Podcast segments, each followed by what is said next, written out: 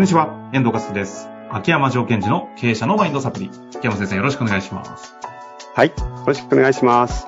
さあ、ということでね、今週も行きたいと思いますが、早速質問いきなりいっちゃっていいですか？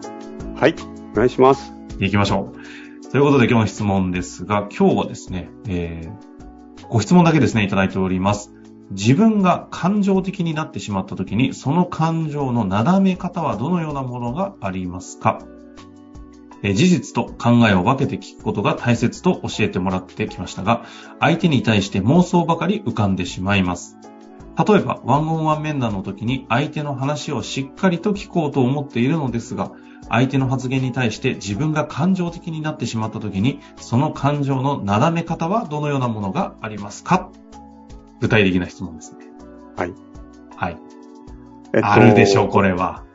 これあの、すごい素晴らしいなと思うのが、はい。自分の感情をどう斜めたらいいですかっていう方に、ちゃんとベクトルがご自身に向いてるっていうところが、すごいいいですね。うんうんうんうんうん。はい。じゃあまずですね、えこれ少し、あの、具体的なこう事例をちょっとイメージしながら行きましょうか。はい。え例えばですね、えー、あるプロジェクトを始めようと、うん。はい。となったと。で、部下にそれを言ったら、ある部下から、それってうちの会社がやる必要あるんですか？というふうに言われたと。うん。うんありがちなシーンですね。ですよね。で、その瞬間に自分が感情的になってしまって、事実と考えを分けていくことができなくなっちゃうわけですよ。はいはいはい。で、これ、なぜ感情的になるかというところから見たいんですね。で、感情的になるのというのは、相手の言葉からいろんな思考をしてしまい、その思考が感情を生んでいるというふうに考えられています。はいはいはい。例えば、遠藤さんとすると、そういうふうに上司として言われたらどんな思考がわかります？こっちが新しいプロジェクトやろうとしてて、うん、そしたらいきなり。こんなことうちでやるる必要あるんすかみたいな。それってそもそもうちの会社がやる必要あるんですかね？みたいなこと言われたら。こいつは新しいチャレンジとか挑戦とかやりたくないのかな？今決まり、決まりきったことをやり続けたいのかな？こいつは。そういう妄想をし始めそうですかね。そうですよね。一つすらありますよね。こいつは決まりきったことしかやりたくないやつだっていうふうに思うとどう思う？どう思います？そういえばあの時も、みたいな。過去の詮索とか、ああ、エビデンスあったぞ、みたいな感じで。そうですよね。そうすると遠藤さんはそういうふうに新しいことを取り組もうとしないやつはどういう人間だと思います？あ、その認識としてですか？うんうん。新しいことを取り組まないやつ。勝手なこちらの、勝手なこちらの価値観からしたら、そういう人と仕事したくないなとか、とかありますよね。うん、思ったりしちゃうから。ありがとうございます。で、そういう思考を回すことによって、だんだんだんだんこう自分の感情って湧いてきちゃうんですよね。確かにね。あと、別な思考としては、え、俺が言ってること必要ないと思ってるの？この人は。必要性を感じないから、お前はそこで止まってるんだとかね。はいはい。いや、明確にあるでしょうね。なんでそもそも俺が必要性をお前に合わせて教えなくちゃいけないんだよとか思っちゃったり。お前が俺の意図を汲み取れみたいなね。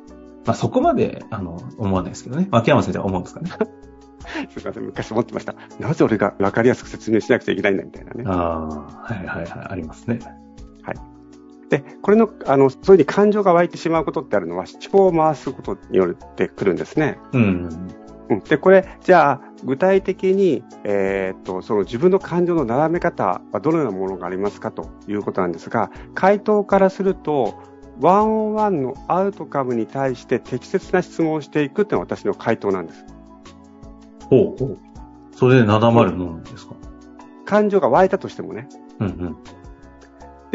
まず、ワンオンワンのアウトカムセチェックポイントは2つあって、1つ目がワンオンワンのアウトカム設定をしているかどうかをちょっと確認してほしいんですよ。あ、まずね、うーん。ワンオンワンのアウトカム設定。例えば今回で言うと、その新規プロジェクトにおいての上司と部下のワンオンワンですよね。ここのアウトカムそうですね。って、うん。なんだ？例えば、ですか、あの、その中に、プロジェクトをやる必要があるんだってことを説得したいとか、同意したいとか、モチベーションを上げたいっていうアウトカムがあったとすると、ワンオンワンは成立しないわけです。バッチリ感情的に怒っちゃいそうですね。そもそもこのワンオンワンは、俺が一生懸命説明して、モチベーションを上げたい、そのためにやるって言ったら無理だと。なぜかというと、ワンオンワンは、モチベーションを上げるために存在してないんでね。うんうん。え、今さらっとおっしゃいましたけど、ワンオンワンってモチベーションを上げるためにやってるっていう認識って結構多いと思うんですけど、ここちょっと。多いですよね。ささらっと大丈夫ですか？えっと、これは、そもそもワンオンワンってコーチングと、こう、強いに近いところがあって、うんうん。コーチングがモチベーションがある人が、コーチングを受けるっていうのは前提なんですあ、ワンオンワンじゃなくてコーチングはね。うんうん。ワンオンワンもその要素ってあるので、ワンオンワンを使ってお話をすると、相手のモチベーションが上がることはないんですね。ほう。モチベーションが高いというか、ある人にワンオンワンすれば上がるけど。そうそうそう。ワンオンワンそのもので上がるわけではない。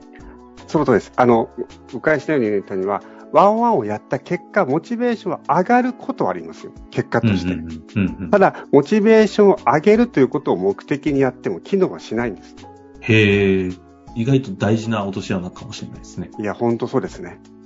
でも、こう、確かにワンオンあるとモチベーション上がることはあるので、それを見ると、ワンオンワンを使うとモチベーションが上がるというふうに誤解をされてしまっている方は非常に多いですね。ていうか、その誤解ってすごい蔓延してる気がしますね。いやいや、ですからワンオンワンがうまくいかないんですよ。ああ。え、これ話がずれすぎるんで、ちょっと今日の趣旨とずれるんで、うん、端的にですけど、そういう意味で言うと、ワンオンワンの目的は？はい。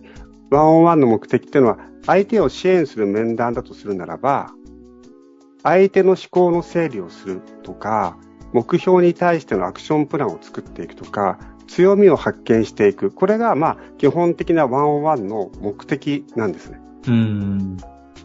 なるほど。そっちなのね。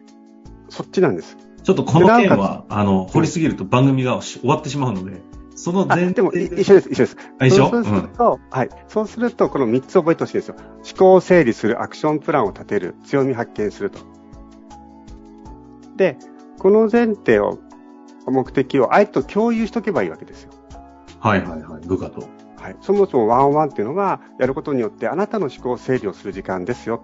もしくは、今の、えっと、あなたのプロジェクトに対してアクションプランを一緒に見つけていくことですよ。もしくは、今の課題に対して強みを見つけていく、この3つのためにワンオンワンをやるってますよということを、相手にちゃんと伝えないといけないし。うんうんうん、それで分かりましたかって言ったら、はいって言わせないといけないんですよ。あの、分かってなくてもはいって言わせなくちゃいけないんです。ここで言う、今日の、今日の冒頭にあったアウトかもちゃんときちんとワンオンワンの設定できてますかっていうのは、今の3つがその、ある意味答えてことですかそうですね。あ、なるほど。そういうことですね。はい。そうすると、ここで、例えば、えっ、ー、と、じゃあ今日もね、えっ、ー、と、ワンワンミーティングをしましょうと。でワンワンミーティングの目的覚えてますか？思考整理をする。もしくはアクションプランを作る。もしくはあなたの強みを発見していくということでやっていきましょうと。うん、じゃあ今日のテーマは何ですか？あの、今、部長が進めようとしているプロジェクト、それってうちの会社やる必要があるんですか？あなるほどと。じゃあ、今、山田さんは、えっ、と、プロジェクトに対してやる必要があるかどうかっていうことが、こう、今、こう、疑ってるというか分からなくなってくると。そのことについて思考を整理したいか、それともアクションプランを作りたいか、強みを発見したいか、今日はどれできますっていうふうにやっぱ伝えてほしいんですよね。ああ、なるほど。なるほど。そこの方向をすり合わせるんですね、まず。はい。そうすると3つしかないので、うじゃあ、遠藤さんだったらどうします？アクションプラン作っちゃったらやんなきゃいけないから嫌だし、うんうん。うんうん、思考整理するとまたやることになりそうだし、まず一旦強みの発見ですかねみたいな。うん。結構ポジティブですね。私、強みの発見するとやらせれるかもしれないって人もいらっしゃる。そっち？うん。そっち、一人これ、どれやってもやらされそうですけどね。でもワンワンでそういうもんなんで、うんうん、頑張ろうっていうしかないわけですよ。なるほど。で、でも多くの方は思考整理をすると、えっと、やらなくちゃいけないっていうふうに気づかない方も多いので、私の経験では思考整理、じゃ思考整理お願いしますっていう方が多いかなっていう気がします。うん、もし、思考整理。整理すると、やりたくない理由がはっきりして、意外とやりたくなっちゃったりしたりするもんですしね。まあ、それが分かっていただいてるといいですけどね。でもそうすると、じゃあ思考整理しましょうと。あ、いいです。思考整理ですか？あ、やります。っていうと、あ、今、じゃあそれってうちの会社が必要あるんですかって言ってくれたので、このことについて思考整理していくとするならば、例えば、今、あなたが必要ないと思ったのを、事実の部分から教えてとか、考えから教えてっていうふうに、自分自身もその感情ではなく、ワンオンワンのアウトカムに対しての問いを出せるようになっていくんですね。ああ、はいはいはい。そうすると自分の感情は置いとけるわけですよ。うん。つまり、ワンオンワンをするコーチングのなんと問いかけ側も、二人の共通のワンオンワンの目的に対しての問いを考えていくということによって、感情が減っていくんですね。ほうほうほう。でも、心のどこかで、このワンオンワンを使って、相手にプロジェクトに対してモチベーションを上げさせたいとか、必要性を感じさせたいとか、いうふうなアウトカムとすると、いや、それは感情的になってしまいますよね。さっきの例で言うと、そんな、や、そんなプロジェクトや、うちでやる必要あるんですかね？でも一応目的が思考整理になってたとした。らら、うん。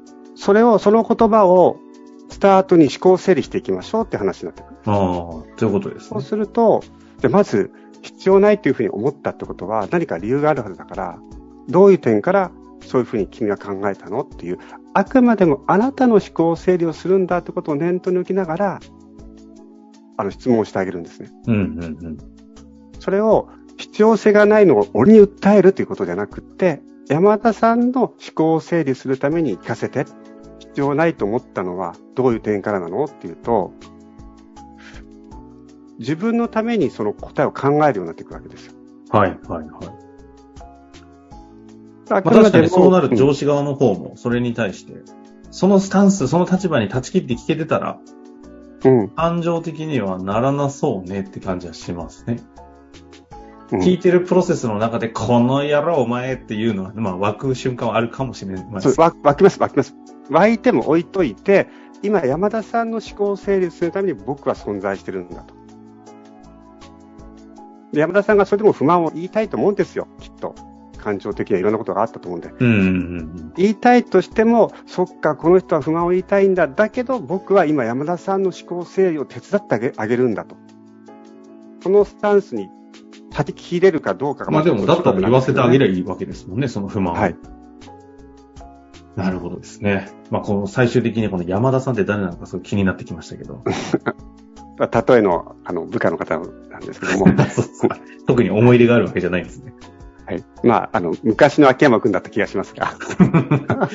まあそんなこんなでね、今日もそろそろお時間も来たんで、はいこのあたりでとは思いますけれども、改めてうん会うとかもね、ワンオンワンをする前に必ず確認をして、お互いちゃんと両者握って、何のためにやるかっていうのをちゃんとセットしてからやるっていうのが意外と大事だということで感情をなだめることにつながるということでしたので、思考整理する、アクションプランを作る、そして強みの発見、どれがアウトカムなのか、改めてね、ワンオンワンされている方多いと思いますので、チェックしていただけたらなと思います。終わりましょうか。はありがとうございました。はい。ありがとうございました。本日の番組はいかがでしたか？番組では秋山城賢治への質問を受け付けております。ウェブ検索で秋山城と入力し、検索結果に出てくるオフィシャルウェブサイトにアクセス。その中のポッドキャストのバナーから質問フォームにご入力ください。また、オフィシャルウェブサイトでは無料メルマガも配信中です。ぜひ遊びに来てくださいね。